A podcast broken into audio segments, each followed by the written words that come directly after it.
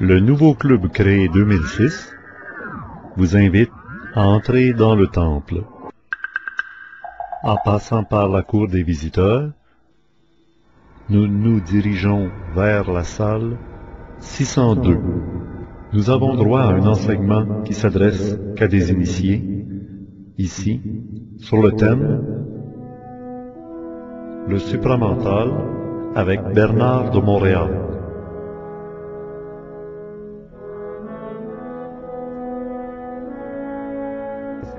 Bernard de Montréal, dans ce premier entretien qu'on a vraiment ensemble, est-ce que, avec cet esprit nouveau, il va falloir réorganiser la société et à partir de la plus petite particule, c'est-à-dire la famille, jusqu'à l'ensemble global des sociétés dans le monde? Le- euh, ce que l'on vit aujourd'hui au niveau social, c'est la réflexion de ce que l'individu vit. On dit que c'est le- on dit qu'il y a éclatement de la famille, on dit qu'il y a éclatement dans la société, Oui. mais dans le fond, c'est l'éclatement dans l'homme. Il faut chercher la source de l'éclatement plus loin, même en dehors du collectif social ou en dehors du collectif familial. C'est l'individu qui éclate. C'est l'individu qui est à la recherche d'une identité, donc, euh, comme il est à la recherche d'une identité, qui souvent prend plusieurs années, ses liens avec la famille, ses liens avec la société, eux aussi éclatent, parce qu'il n'a plus les ressources individuelles pour maintenir l'énergie nécessaire qui est utile à la formation de la société ou de la famille. Ce n'est pas un problème social que nous vivons aujourd'hui, ce n'est pas un problème familial. Le problème familial et le problème social sont les conséquences inadvertantes de la rupture dans l'homme de sa capacité de s'identifier à lui-même d'une façon réelle. Auparavant, nous avions des, mécanismes, nous avions des codes familiaux, sociaux, pour retenir ces, ces- ces aspects de l'homme. Et l'homme pouvait plus ou moins traiter avec ceci, mais il vivait beaucoup d'angoisse, beaucoup de, division contre lui-même, qu'il essayait de, rebalancer soit par une recherche spirituelle, soit par l'adhésion à une idéologie, ou à une philosophie, ou à un mouvement de masse, ou au patriotisme, ainsi de suite. Mais aujourd'hui, euh, l'homme est arrivé à un point où il doit, où il a besoin de sentir en lui-même un centre de gravité. Auparavant, l'homme utilisait le centre de gravité de la société ou le centre de gravité de la famille pour se stabiliser. Maintenant, il est obligé de se développer un centre de gravité pour pouvoir se reconstituer une vie familiale créative et éventuellement une vie sociale harmonisée. Si l'homme ne fait pas ça, il va continuer à subir les contre-chocs de la division sociale et de la division familiale. Et il va être extrêmement malheureux. Et ces forces-là sont des forces mécaniques, ce sont des forces qui se décuplent, ce sont des forces que nous sommes obligés de réaliser à tous les jours à travers la télé, l'information, les dialogues avec nos amis, ainsi de suite Pression sociale. les pressions sociales. Donc l'homme est amené et forcé aujourd'hui par les forces de vie de notre civilisation à reconnaître son identité. L'homme ne peut pas vivre sans identité. Regardez, si vous poussez le problème de la division de la famille, de la division de la société, vous pouvez le regarder au niveau du sein de la politique euh, des pays socialistes. La Russie aujourd'hui vit la grande fracture. La Chine le vivra aussi. Pourquoi? Parce que l'homme, l'individu, ce qui est inaliénable, autrement dit l'esprit dans la matière, ne peut pas indéfiniment subir euh, les dominations ou une forme de domination contre sa capacité créatrice. L'esprit, que l'esprit soit au niveau du corps physique, qu'il soit au niveau de l'émotion, qu'il soit au niveau du mental, l'esprit doit prendre sa place dans l'homme parce que le corps physique, dans le fond, ce n'est que le, le contenant. Mais la capacité créatrice, est-ce qu'elle n'est pas un peu anarchique? Pour réaliser et créer des choses, il faut défaire les formes, il faut un petit peu une anarchie. euh, La capacité créatrice, le la puissance créatrice de l'esprit n'est pas anarchique. La faculté créatrice mécanique de l'homme égocentrique est anarchique. égocentrique? Oui. L'homme égocentrique, l'homme qui vit par rapport à des valeurs subjectives, effectivement, si ces valeurs sont fortement exploitées, il créera de l'anarchie. Mais si l'homme vit une conscience créatrice, cette conscience servira à une chose seulement, au développement d'un centre de gravité en lui, lui permettant de pouvoir s'équilibrer à l'intérieur d'une société ou d'une condition humaine qui est en voie d'éclatement. Ce n'est jamais la capacité créatrice de l'homme qui est dangereuse pour la famille ou dangereuse pour la société. Ce sont les aspects psychiques inférieurs, le mental inférieur, l'intellect, les émotions, les passions de l'homme, les illusions spirituelles de l'homme qui vont faire éclater la famille ou faire éclater la société. Les illusions spirituelles du mouvement euh, mondial euh, mahomédan, c'est un exemple. Ce mouvement spirituel qui, est extrêmement passionné, extrêmement fanatisé, parce que c'est un mouvement qui appartient à des masses humaines qui ne sont pas extrêmement développées sur le plan mental, mais qui sont rigoureusement rattachées à un passé. Le retour au fondamentalisme, qui aujourd'hui est universel, fait partie de tous ces courants, de toutes ces forces mécaniques qui vont engendrer beaucoup de souffrances dans l'humanité et diviser les nations. Mais ça n'a rien à voir avec l'individu. L'individu qui serait euh, en voie d'évolution vers le développement d'un centre de gravité serait forcé par son esprit à se séparer et à se libérer complètement de ses contraintes. Il serait amené à vivre sa propre paix et il serait capable de vivre l'harmonisation de son être par rapport à un monde qui est en voie d'éclatement. Est-ce que je peux donner un exemple et puis vous me direz si je me trompe? Il y a, il y a ceux qui passent à côté de la révolution, de l'évolution euh, brutale que nous sommes à vivre dans cette époque-ci. Ceux-là, il y a deux catégories. Il y a ceux qui se retranchent dans euh, la tradition, c'est écrit, c'était comme ça, ça doit rester comme c'était. Il y a ceux qui sont mal pris parce qu'ils vivent la, la transition. Puis il y a les autres qui ont passé à travers la transition et eux, ce qui les caractérise, ils sont sûrs d'eux autres. Ils n'ont pas de compte à rendre aux autres parce qu'ils s'en donnent à eux en premier lieu. Et s'ils sont en harmonie avec eux-mêmes, ils passeront à travers. Ils ont d'ailleurs déjà dépassé à travers s'ils sont rendus à ce point de conscience-là. Alors il y a deux catégories. Ceux qui reculent dans le passé en s'accrochant aux anciennes valeurs puis à la tradition en disant c'est là qu'était la vérité, mais la vérité dont ils parlent était toujours à l'extérieur d'eux autres. Alors que les autres qui ont passé à travers leur âge se sont aperçus que la vérité est à l'intérieur d'eux-mêmes. Du bon sens, cette Oui, image-là? oui, Oui. votre vision est bonne, votre analyse Ces est gens-là bonne. sont sûrs d'être sûrs, mais ceux-là, là, Oui. ils font peur. Parce que on se demande, on a toujours comme impression qu'on a besoin d'avoir un point de référence.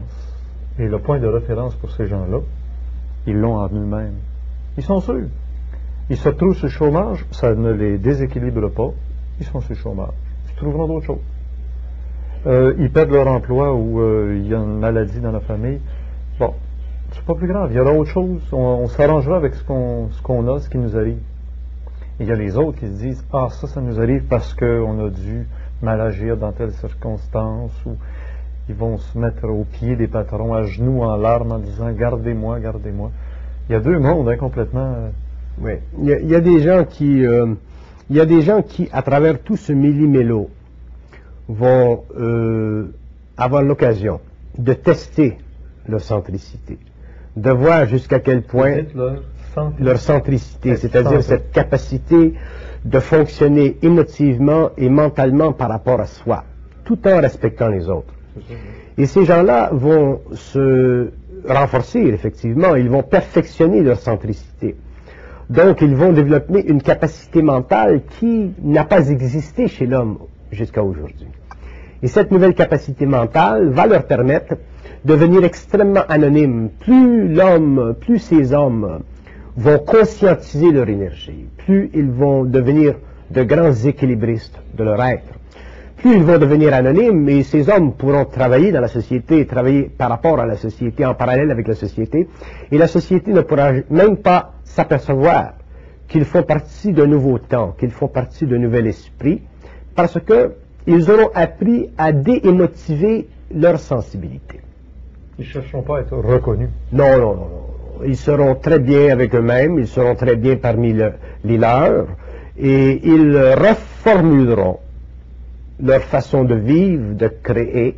Ils réutiliseront d'une façon créative ce que l'humanité a mis à leur disposition, et probablement qu'avec l'évolution, ils en arriveront même à se créer eux-mêmes leurs propres outils d'après leur propre puissance créative, mais dans des temps ultérieurs, dans des temps où ils auront suffisamment euh, euh, formé leurs relations humaines, dans un temps où ils auront suffisamment restructuré leurs relations humaines à un autre niveau pour pouvoir finalement se créer presque une micro-société, c'est-à-dire une forme de vie fondée totalement sur un rapport d'esprit à esprit, mais toujours en respectant le milieu social contemporain. Je ne vois pas l'évolution de l'homme, je parle de l'homme qui aura développé un centre de gravité. Je ne la vois pas, cette révolution, cette évolution, comme étant anarchique. Je ne la vois pas comme étant révolutionnaire, je la vois comme étant évolutionnaire. Donc, elle se fera dans un calme, elle sera très tacite, Dans mais l'anonymat. elle sera très anonyme, mais très présente et éventuellement très puissante, parce que ces hommes auront une capacité intégrale de ne plus vivre leur vie par rapport à les op- aux opinions des autres. Est-ce qu'il risque pas d'avoir une confrontation entre l'ancien monde et ce nouveau monde? Non, ce ne sera pas une confrontation, ce sera un processus de télescopie. Un monde entrera dans l'autre, entrera dans l'intérieur de l'autre. Ce sera presque un phénomène de pénétration. Ce sera comme si l'ancien... Symbiose. Symbiose, oui, euh, dans le sens que cette nouvelle génération d'êtres sera tellement intelligente, dans le sens créatif du terme, qu'elle connaîtra par instinct les faiblesses de ce monde extérieur. Et connaissant par instinct les faiblesses de ce monde extérieur, ça lui permettra d'éviter les pièges, d'éviter les obstacles et de se concentrer totalement sur un point central de leur conscience, c'est-à-dire leur esprit. Et pas par des prières. Non, non, non, définitivement pas. D'ailleurs, on ne peut pas vivre cette nouvelle évolution du verso. On ne peut pas vivre cette nouvelle conscience humaine, cette conscience supramentale, au-delà du mental. On ne peut pas vivre cette conscience extrasensorielle avec de la prière. La prière fait partie d'un temps, elle fait partie d'un temps nécessaire, elle fait monde. partie d'un temps ancien. Les hommes qui font partie de cet ancien monde en bénéficient encore aujourd'hui, donc elle est encore nécessaire pour eux. Mais pour cet homme de demain, cet homme du verso, la prière sera une antiquité et il aura remplacé la prière par la communication télépathique directe avec les plans invisibles. L'homme sera télépathe, il parlera avec l'invisible comme il parle avec les hommes dans la chair. Donc il n'y aura plus de contestation psychologique face à la nature des valeurs humaines ou de vie. On s'arrête sur ce point de suspension. La semaine prochaine, j'aimerais qu'on qu'on explique comment on peut entrer en relation télépathique avec ce monde de l'esprit. Connaissez-vous des techniques? D'accord? Oui, oui. À la semaine prochaine. Donc, dans cette salle 602, il y a la deuxième partie de cet entretien avec Bernard de Montréal, réservée aux abonnés du Club créé, comme vous.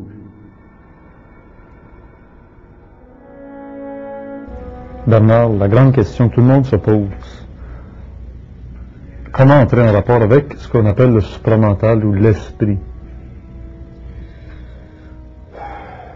Pour que l'homme entre en rapport avec l'esprit ou la conscience créatrice, il va falloir qu'il se, qu'il se, qu'il se libère de sa façon de penser. La façon de penser de l'homme est extrêmement primitive dans le sens que elle est fondée sur la puissance de ses sens sur son intelligence. L'homme ne se laisse pas aller à son intelligence. Il la barre constamment. Et la force la plus puissante contre lui-même, c'est sa mémoire. Quand je parle de mémoire, je parle de sa mémoire subjective. Et l'homme est pollué. L'homme, le mental de l'homme, c'est, c'est un musée, le mental de l'homme. Et il va falloir que l'homme un jour fasse du nettoyage. Mais c'est pas facile pour lui de faire du nettoyage. Quand vous dites ça, Bernard, est-ce que ça commence avec la naissance, le mental de l'homme est pollué? Ou un enfant qui naît, là, il n'y a pas un mental pollué en naissant, ça, ça vient avec l'éducation, avec les formes dans lesquelles on le plonge. on- Un enfant qui vient au monde, là, un enfant qui viendrait au monde dans une famille consciente, Ouais.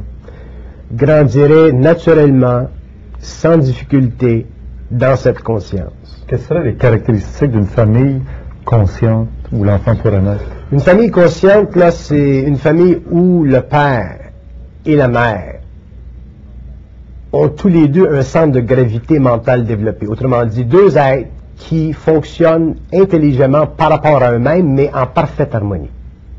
Donc, chaque individu bénéficie de l'intelligence de l'autre. Autrement dit, il y a une conscience objective des deux côtés. Évidemment, dans une situation telle que celle-ci, un enfant bénéficie de la conscience créative des parents.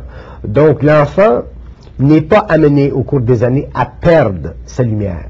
Le problème avec l'évolution, ou cette période où l'humanité a perdu contact avec elle-même, c'est que, à travers l'éducation, à travers ses formes, à travers la mémoire de l'humanité, qui est une force très colorante dans l'éducation, l'individu, le petit, si vous voulez, Mhm. il perd sa lumière, il perd sa lumière. Et éventuellement, il est totalement astralisé. C'est-à-dire que éventuellement, il fonctionne avec des pensées qui ne sont plus les siennes. C'est ça que vous appelez astraliser, là, Astralisé, là, dans un sens euh, général. général, c'est une façon de penser qui n'est pas réelle, qui n'est pas soi. C'est une façon de penser qui est colorée. Qu'elle soit colorée par l'extérieur ou qu'elle soit colorée par l'interne, c'est une façon de penser qui n'est pas créatrice. C'est une façon de penser qui est réfléchie par rapport à une mémoire. Donc il n'y a plus de vie dans cette conscience-là. C'est pour ça que je dis toujours, l'homme sur la terre, c'est un mort vivant. Et si on va plus loin, comme on aura peut-être l'occasion plus tard de- de- d'en parler, on amènera à la surface le fait que l'homme, sans s'en rendre compte, à son insu, est constamment manipulé par des entités sur le plan astral, mais il ne le réalise pas. Attendez, être manipulé sur le plan physique, ça on l'imagine. Bon. Par les religions, Bon, par les manipulé sur le plan physique, on l'imagine, On le comprend un peu. on le comprend ouais. facilement. Alors, imaginons-nous que l'homme est manipulé de la même façon, non pas simplement sur le plan physique, mais aussi par rapport à l'invisible. Mais quelqu'un qui vous répliquerait, non, non, moi je ne suis pas manipulé, euh, je pense indépendamment, je me laisse pas influencer. Ce serait très facile, en tout cas dans mon cas, de lui démontrer que ce n'est pas le cas. En partant de quelle manière ou en procédant de quelle façon? En procédant d'une façon, d'une façon créatrice au niveau de la pensée, dans ce sens que, euh, sachant par exemple que l'homme en réalité ne pense pas ses pensées, que ses pensées sont colorées à différents niveaux, euh, puis étant médium voyant comme je le suis, je pourrais demander des questions à cette personne-là qui la forcerait à répondre d'une façon qui ne conviendrait pas à la nature fondamentale de son ego. La personne dirait, bon, mais c'est pas ça que je veux dire, ou c'est pas ça que je voulais dire, Mhm. ou c'est, oh, ça me surprend que j'ai dit ça.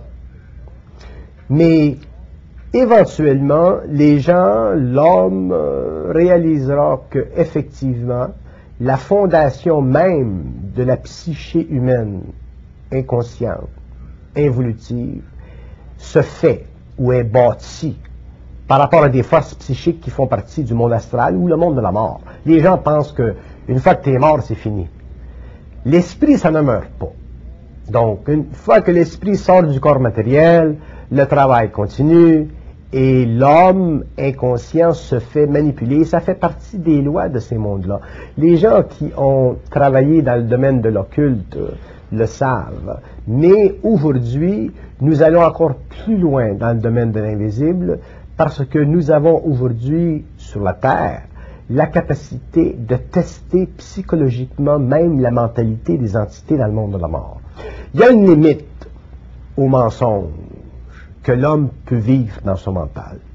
Et les initiés sur la Terre, ceux qui sont suffisamment avancés pour avoir vécu cette expérience-là d'une façon consciente, connaissent les règles du jeu et ils peuvent facilement euh, forcer une confrontation entre une entité qui parle à travers un individu, qu'il en soit conscient ou non, et lui-même.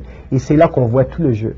Et le jeu est tellement bien orchestré que c'est très très normal et très important que les masses humaines, le monde et les gens non avertis s'approchent de ces recherches, de ces études de façon très très très euh, relax, mollo, euh, Sans mettre d'émotion. sans mettre d'émotion. La réflexion qui me vient toujours, c'est ceux qui ont fait avancer l'humanité, qui ont fait faire des grands pas à l'humanité dans le plan de la créativité. C'est ceux-là qu'on a crucifiés, c'est ceux-là qu'on a mis au banc de la société. Ils sont morts dans, dans l'oubli, dans l'ignorance, répudiés des sociétés alors existantes. Alors comment, si de plus en plus il y a de gens comme vous, réussissent à entrer en contact avec l'esprit euh, créatif, vont-ils être capables d'éviter la guillotine, la, cru- la croix? Nous vivons dans un nouveau temps, dans, dans- dans un temps où euh, les lois politiques, euh, la réorganisation psychologique des nations, les, le droit de l'homme, ainsi de suite, il y a eu beaucoup d'évolutions sociales au niveau de la psychologie collective. Donc ça, c'est très bien. Pas dans tous les pays. Pas dans tous les pays. Mais les pays comme le nôtre, par exemple, sont des pays qui ont beaucoup d'esprit. Ce sont des pays où les hommes euh, euh, s'affairent à créer une atmosphère d'égalité entre les hommes. Donc, euh, le pouvoir dans nos pays n'est pas un pouvoir passionné. C'est un pouvoir électif. C'est un pouvoir électoral. C'est un pouvoir qui réellement ou de plus en plus vient des masses humaines. Donc, c'est plus facile aujourd'hui pour l'homme de, de, de venir dans le monde avec des idées créatrices. Et ceci a commencé avec l'évolution de la démocratie et ainsi de suite. Et plus ça va aller, plus ce sera facile, même dans les pays socialistes. Mais même s'il y a aujourd'hui une grande facilité l'homme conscient, créatif, d'amener de nouvelles idées, il doit demeurer ferme dans la conscience que ces idées sont des idées chocs, que ces idées, dans leur mouvement à travers le mental humain qui les reçoit, remettent tout en question. Donc, ils ont la responsabilité, ces hommes, de, de manifester leur intelligence avec beaucoup de maturité, beaucoup de transparence, le moins d'égocentricité possible, le moins de vanité possible, le moins d'orgueil possible, et aussi le moins de spiritualité subjective possible.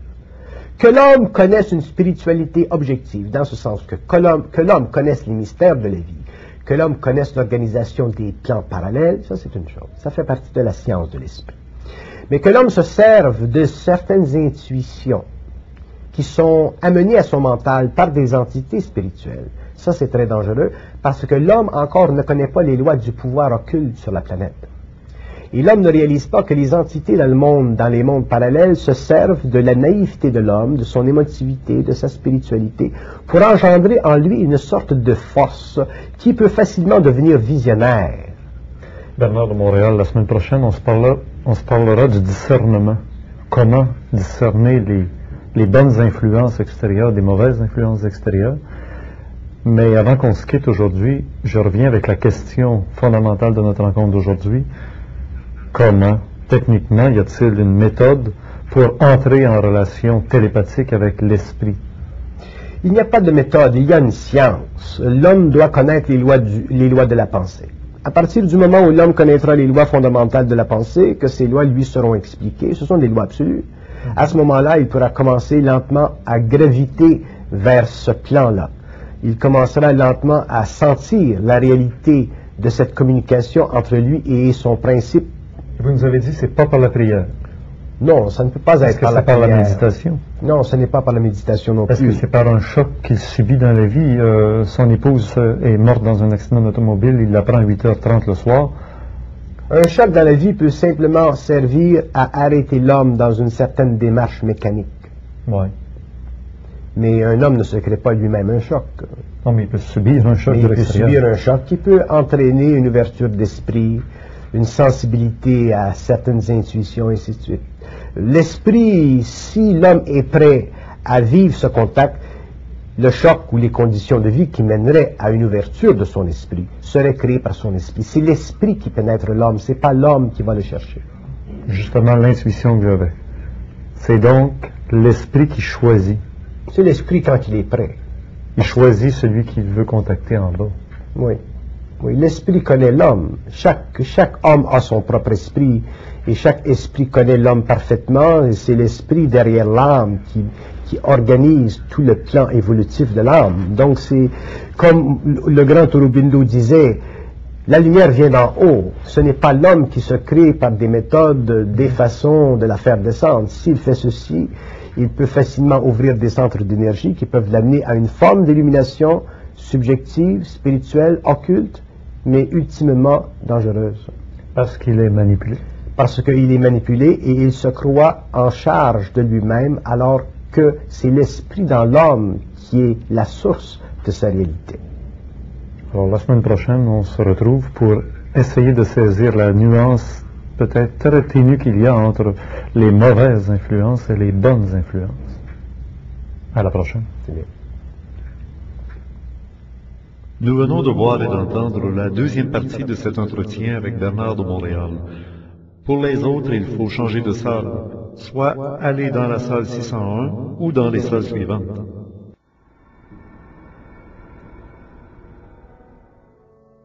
Bernard, comment discerner les bonnes influences des influences négatives? Et elles sont toutes des influences.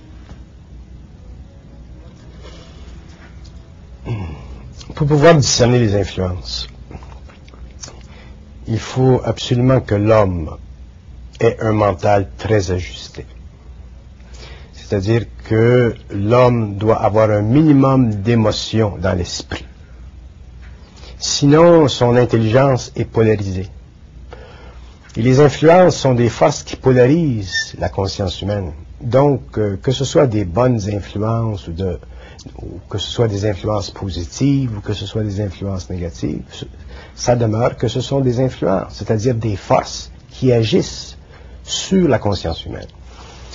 Et l'homme, dans sa conscience, à partir du moment où il est créatif, autonome, centrique, peut facilement utiliser les forces dans sa société.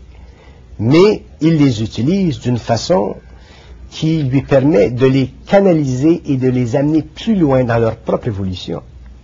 Alors que si l'homme est influencé, les forces l'impressionnent, et c'est ça le danger des influences, c'est qu'on se laisse impressionner. Et qu'est-ce que ça veut dire se laisser impressionner? C'est manquer de centricité, c'est manquer de puissance intérieure, c'est être colorable. Pour que l'homme se laisse impressionner, il faut qu'il soit conscient de la nature de l'impression. À ce moment-là, il se laisse impressionner. Ça, c'est ce qu'on pourrait appeler des influences valables. Mais si l'homme se laisse impressionner malgré lui-même, à son insu, s'il n'est pas capable de voir les conséquences de ces influences-là dans sa propre vie, comment voulez-vous qu'il les voit dans la vie de la société? Comment voulez-vous qu'il les voit dans la vie de sa famille? Et je ferai le raisonnement inverse. S'il peut percevoir les influences qu'il subit, comment peut-il faire comprendre à la société toutes les influences qui font bouger la société comme le vent fait bouger le blé? L'homme conscient n'est pas intéressé à faire comprendre à la société le mouvement des influences, parce que la société est le produit des influences. C'est une condition qui existe, ça fait partie de la nature de la civilisation.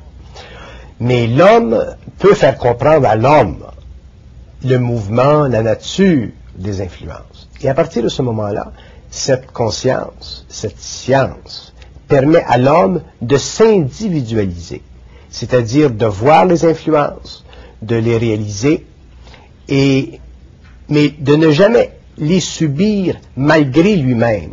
Et quand je dis malgré lui-même, je ne veux pas dire qu'il y a, des influences dans notre société qui n'ont pas sur nous de force et qui n'ont pas la capacité de nous mouvoir dans une certaine direction. Je veux dire, par malgré lui-même, que l'homme doit être conscient des conséquences de ces influences-là. Je vous donne un exemple. Euh, nous avons toutes sortes de films à la télé. Il y a des films qui aujourd'hui sont beaucoup axés sur la violence, le meurtre, euh, les états policiers ou la police. Un homme peut regarder un film tel que ceci pour voir jusqu'à quel point les forces en jeu découvrent leur mécanicité. Autrement dit, un type, par exemple, qui va regarder un drame policier, va voir, il peut voir, apprécier même, la complexité de tout l'appareil policier dans une ville, dans un pays ou à l'échelle mondiale.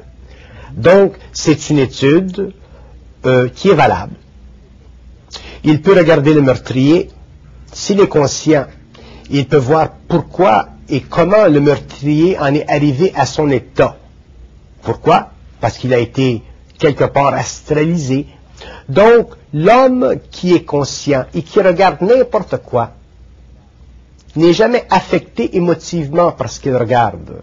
Vous avez utilisé le mot astralisé? Est-ce que vous voulez dire encore qu'il est allé dans le monde de l'imaginaire et croit une réalité? Astralisé, ça veut dire que l'homme est affecté par des forces au niveau subconscient, des forces qu'il ne contrôle pas, des forces qui se serviront de pensée ou du monde de la pensée. De l'imaginaire? À travers l'imaginaire, Mhm. pour imprimer dans sa conscience une influence qui n'est pas sous son contrôle, donc qui est à son insu. Mhm. L'homme doit être, et l'homme peut être, très très conscient du monde mental qui s'actualise en lui. Mais pour ce, il faut qu'il arrive graduellement, au cours de son évolution, à dépolariser son mental, à conscientiser son ego. Et ainsi, il n'est plus affecté par les influences. Il n'est plus infecté par les influences. Il voit ce qui se passe dans le monde. Il comprend la marche du monde. Mais il n'est pas lui-même euh, affecté, euh, conditionné, Entraîné, entraîné malgré lui-même. c'est ça. Parce qu'il a de la centricité, il a son propre gouvernail. Le problème avec l'homme moderne, c'est qu'il n'y a plus de gouvernail. Et plus la société devient complexe, plus elle devient grande, plus les pouvoirs économiques euh, jouent du pouvoir politique, euh, moins l'homme a la capacité de se garder le gouvernail.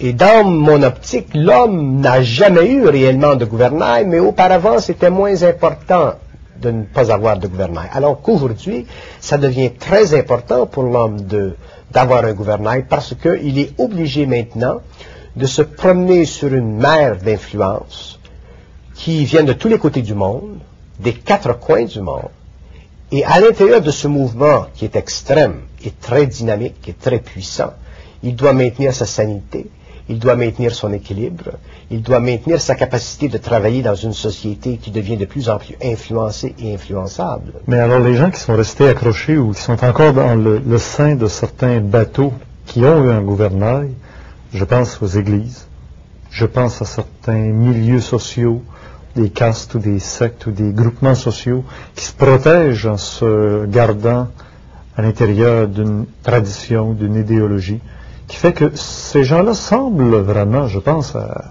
je voudrais pas les nommer, mais il y a des mouvements religieux Oui, qui mais- semblent vraiment en marge des, des tempêtes et des malheurs de notre société, Oui. s'accrochant à des textes sacrés, Oui. très très anciens. Mais ces individus-là n'ont pas de gouvernail. Ils se servent du gouvernail de ces sociétés, du ça. gouvernail euh, communautaire. Et il ne s'agit pas pour l'homme, en, en tout cas je parle de l'homme du verso, de l'homme qui vient, de l'homme qui viendra. Il ne s'agit pas pour cet homme de s'attacher au gouvernail collectif. Il s'agit d'avoir lui-même son propre gouvernail. Oui, mais dans ces cas-là, ces gens-là vous répliqueront, on est protégé par la collectivité. On est protégé par la co- collectivité dans la mesure Qui où la, là. dans la mesure où la collectivité n'entre pas en contradiction trop avancée avec la plus grande collectivité. Autrement dit, Mhm. par exemple, excusez, Dans les pays socialistes, la grande collectivité de l'Église a été menacée par la grande collectivité d'État.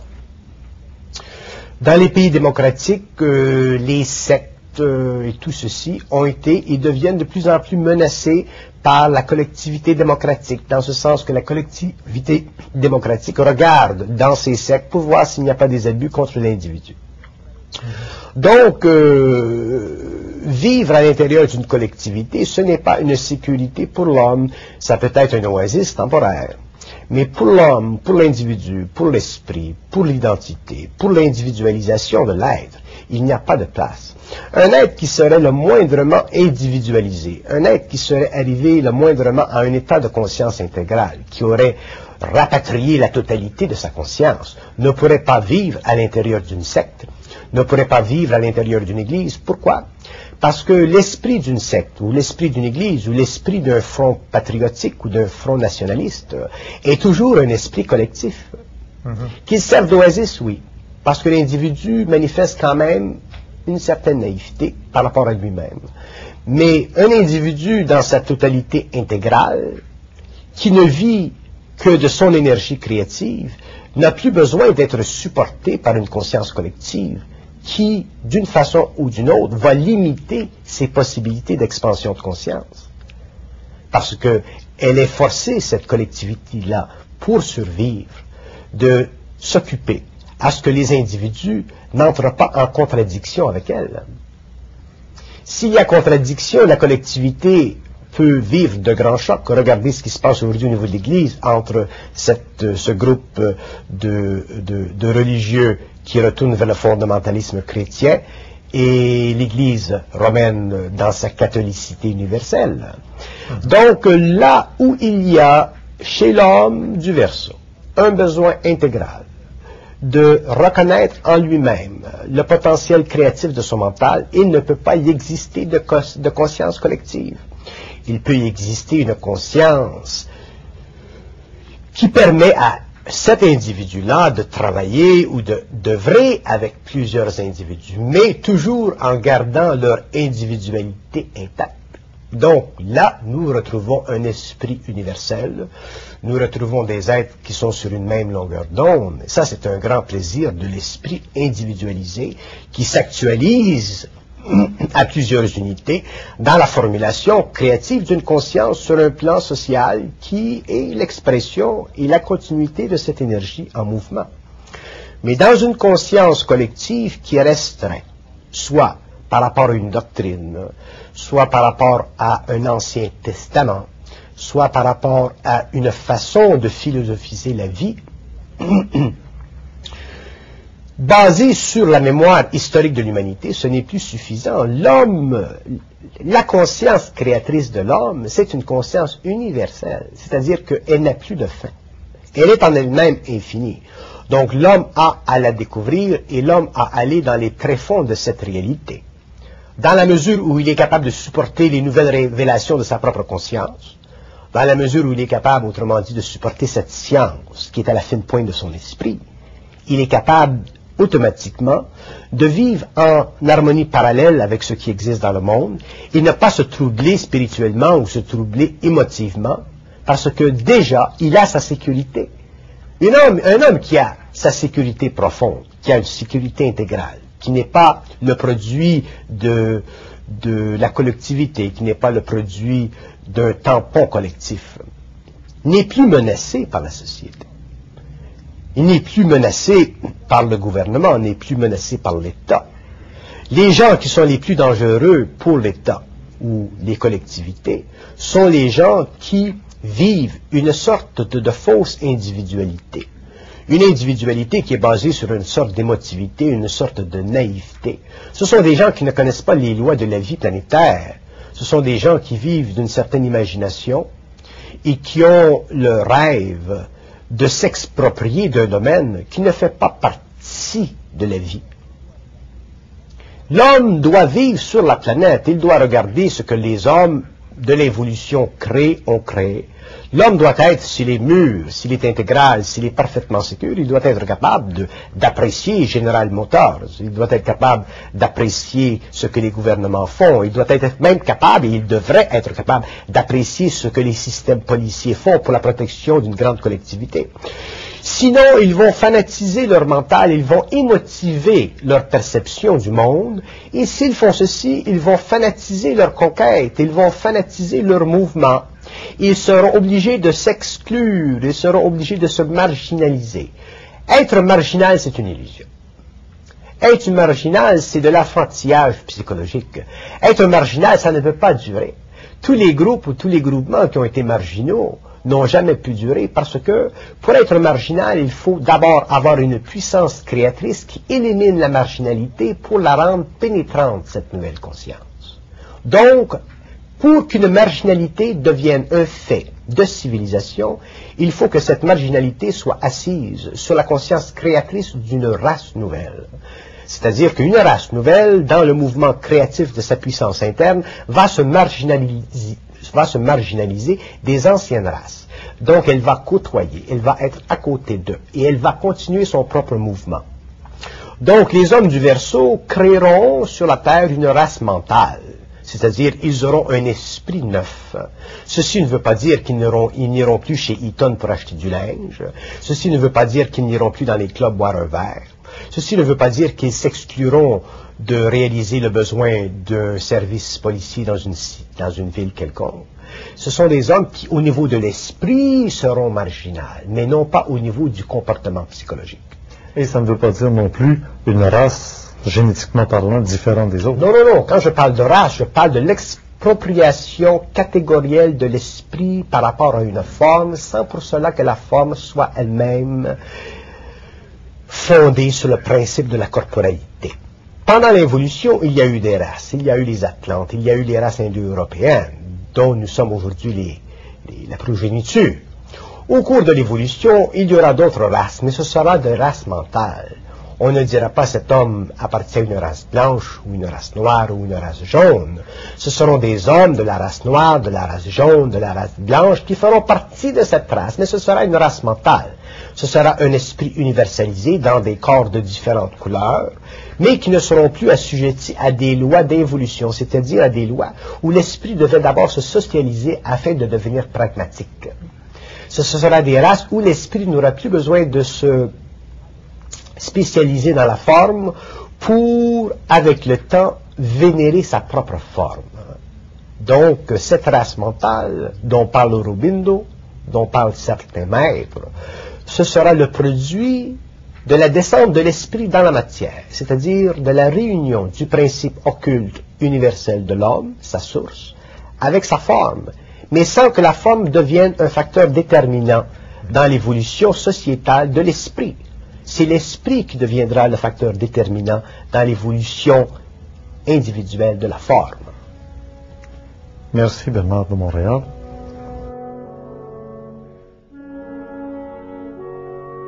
Nous venons de rencontrer Bernard de Montréal dans cette salle 603. En retournant à l'extérieur du temple, en passant par la cour des visiteurs, il me vient à l'idée de suggérer à des gens qui aimeraient entendre les rencontres des salles 601 et 602 de s'abonner, même rétroactivement, pour les mois de janvier et février 2020. Bonjour, madame, mademoiselle, monsieur. Le nouveau club créé 2006 vous invite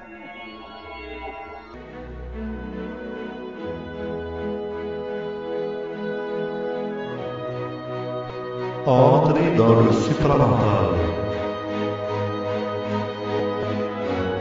Avec Bernard de Montréal. Le thème d'aujourd'hui, la prophétie.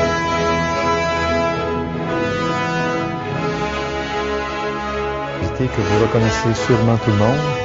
Bernard de Montréal, bonjour. Bonjour. Bernard de Montréal, je pense qu'aujourd'hui, on est dans le Québec à vivre une espèce de, traumatisme, peut-être un choc. Et je me souviens d'un Bernard de Montréal il y a quelques années dans des conférences nous avait dit, un choc, des fois, c'est ce que ça prend des gens pour les, les réveiller, pour peut-être les mettre en contact avec une nouvelle énergie, celle que vous appelez le supramental. New York et Los Angeles. Il n'y a plus de communication possible avec Washington et Los Angeles. Mais nous avons des images de New York où le chaos est présentement indescriptible. Claude, est-ce que vous êtes là? apocalyptique, Pierre. C'est horrible de voir ça tomber. C'est, c'est le pire spectacle que j'ai vu de ma vie. Les gens, les gens sont horrifiés. Les gens pleurent. Il semble que ce soit toute l'Amérique qui soit visée, puisqu'on vient d'apprendre que Toronto a été également la cible d'une attaque. C'est à se demander si Montréal ne sera pas la prochaine. Le cavalier du gigantesque cheval blanc de l'Apocalypse a ajouté une nouvelle arme à son éventail d'épouvante.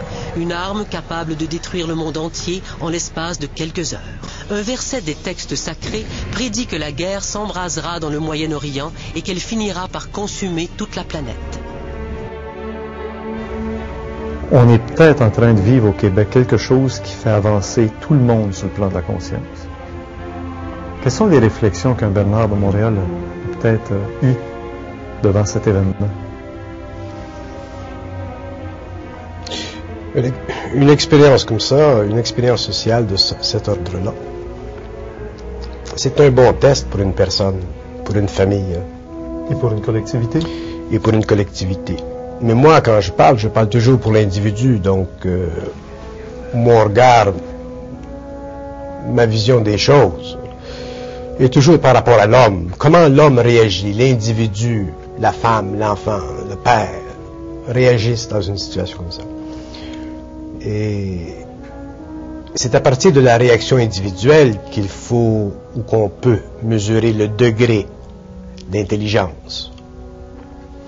Si on suit à la réaction sociale, il n'y a pas d'intelligence dans une collectivité. La collectivité, c'est comme un troupeau.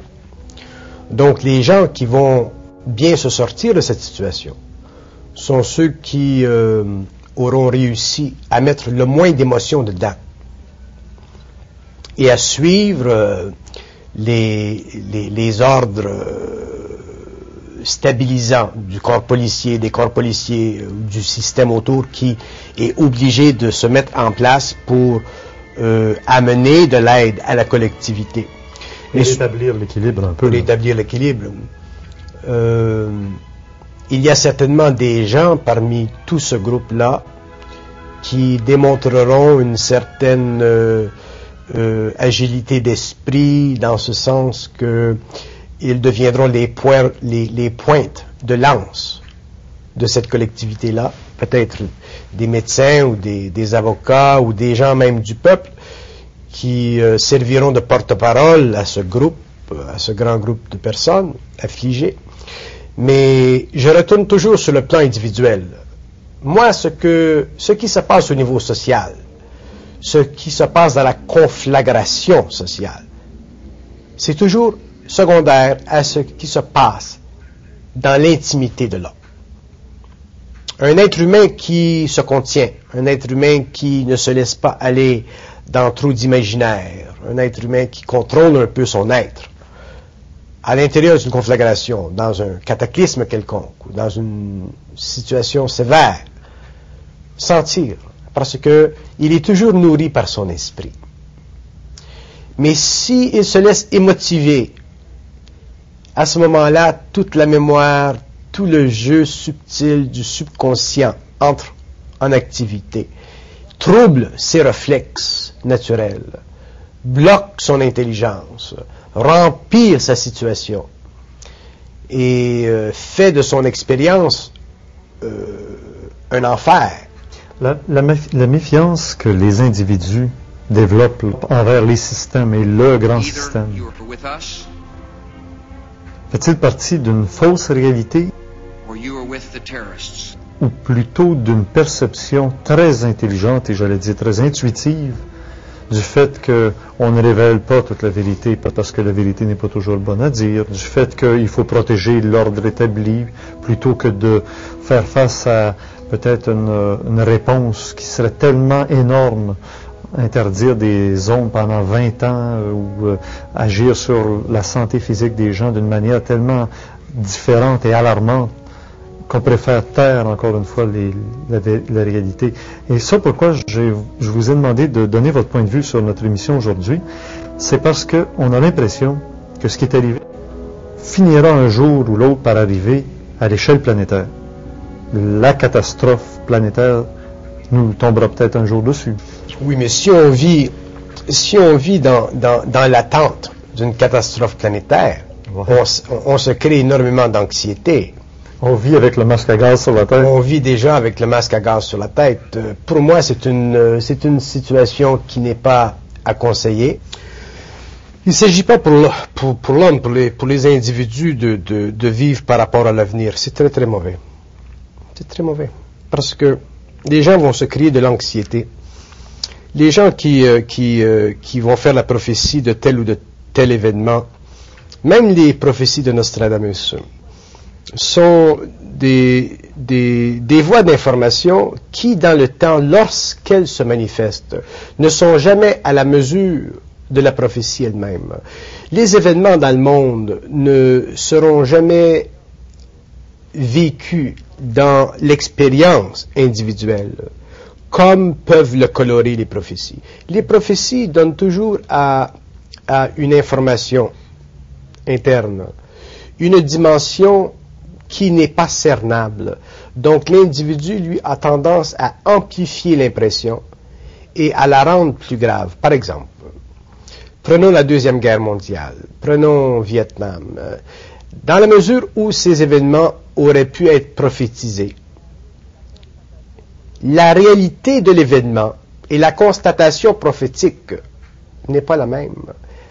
À l'intérieur du Vietnam, à l'intérieur de la, de la Deuxième Guerre mondiale, vous avez des individus qui ont vécu une expérience à la mesure de leur propre évolution. Donc ces individus-là n'ont pas vécu l'expérience par rapport à la prophétie. Ils ont vécu l'expérience par rapport à eux-mêmes.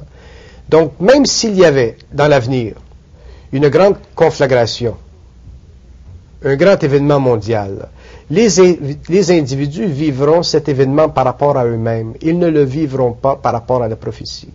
Même si Californie devait sombrer sous les eaux, les individus le vivront par rapport à eux-mêmes et non par rapport à la prophétie. Donc il y a un décalage entre l'expérience de l'âme de l'individu et l'information gratuite, prophétique, venant des médiums ou des prophètes anciens. Qu'est-ce que vous entendez par l'expérience de l'âme? L'expérience de l'âme veut dire qu'il y a des individus qui se sortiront très très bien d'affaires dans ces situations.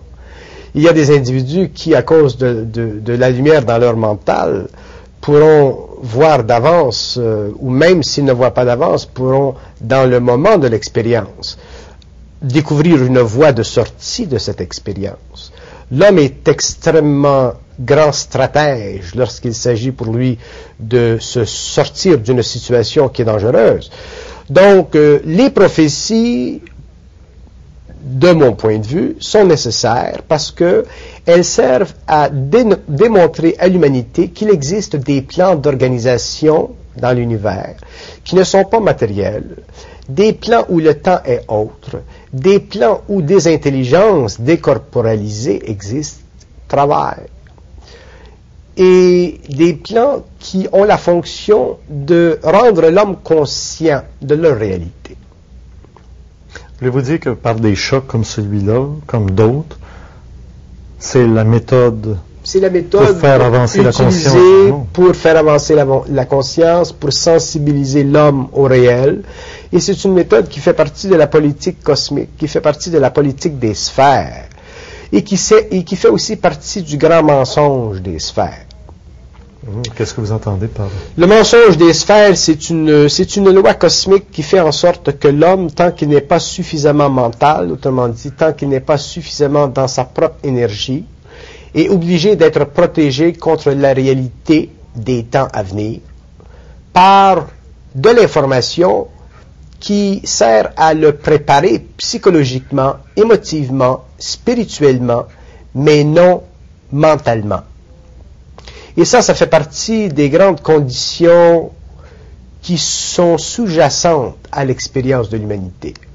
Un homme qui serait conscient, qui aurait un contact intérieur absolue, n'aurait jamais de problème face au cataclysme futur de l'humanité. Mais ceci ferait partie de son expérience, peut-être ferait partie de l'expérience d'un certain nombre de personnes avec lui. Voulez-vous dire qu'il ne sera pas là où il y aura des cataclysmes? Non, il ne serait pas affecté et probablement il ne serait pas là. Donc les cataclysmes ou les prophéties des cataclysmes font partie de l'expérience collective de l'âme de la Terre, de l'âme de l'humanité. Mais ils ne- elles ne font pas partie de l'expérience individuelle de l'homme qui ont une conscience intégrale. Voulez-vous dire que ceux qui n'avaient pas à être là ou à vivre ça n'étaient pas là sur place? Exactement. Et que tous ceux qui ont été victimes, ça ils partie avaient- de leur expérience ils avaient à vivre ça pour faire un pas en avant. pour faire un pas en avant. Et comme tout le monde n'est pas à la même place, ben, tout le monde fera un pas en avant, mais il y en a qui seront beaucoup plus en avant que d'autres qui étaient déjà en arrière. Oui, dans ce sens que toutes les expériences humaines sur le plan matériel font partie de l'évolution de l'âme, que ce soit Vietnam ou que ce soit n'importe quoi. Oui. L'âme est, est- est- est- est assujettie aux lois de l'expérience. Et tant que l'homme vivra simplement de l'âme et qu'il ne vivra pas d'esprit, il sera assujetti à l'expérience de l'âme parce que elle est plus puissante dans son expérience que l'esprit ne l'est. Mais à partir du temps où l'homme sera dans son esprit, qu'il aura sa propre lumière, qu'il aura une conscience réellement supramentale au-delà du mental planétaire, à ce moment-là, il ne sera plus assujetti à ces expériences. I hope I live. I hope I live. It's coming down on me. Here it comes. I'm getting behind a car. It's uh, incredible. Okay, I'm gonna have to go find people who need help. So I don't think I'm one of them. You okay, sir? Okay. Can I just get a toot off your respirator? Can I get a toot? I'm just getting a couple of clean breaths. That's good. Okay. À bientôt, Bernard.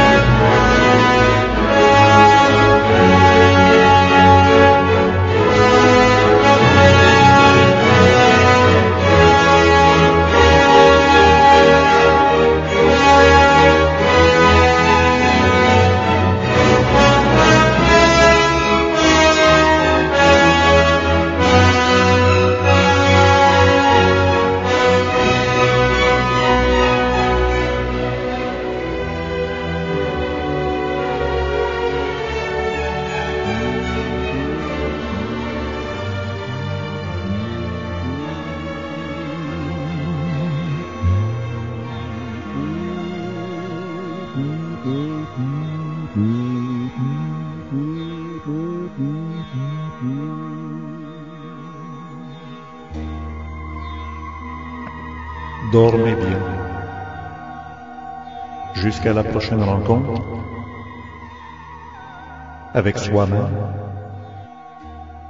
dans le supramental